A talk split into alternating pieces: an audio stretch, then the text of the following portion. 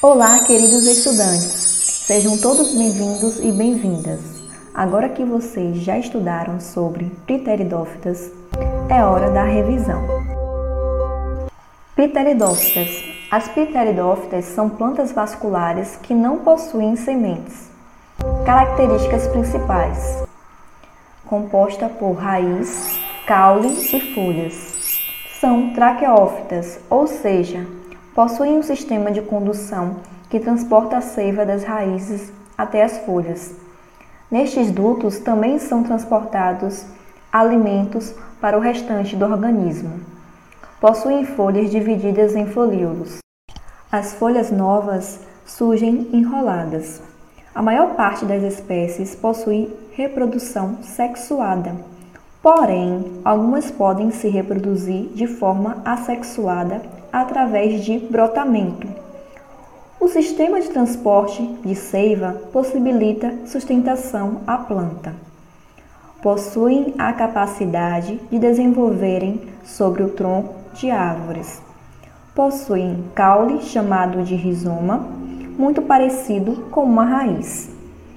Exemplos de pteridófitas: avencas, samambaias, xaxins, cavalinha. Reprodução das pteridófitas. No esporângio, órgão que produz esporos das plantas através da meiose, as células diploides são transformadas em haploides. O esporângio se parte e os esporos haploides caem no solo.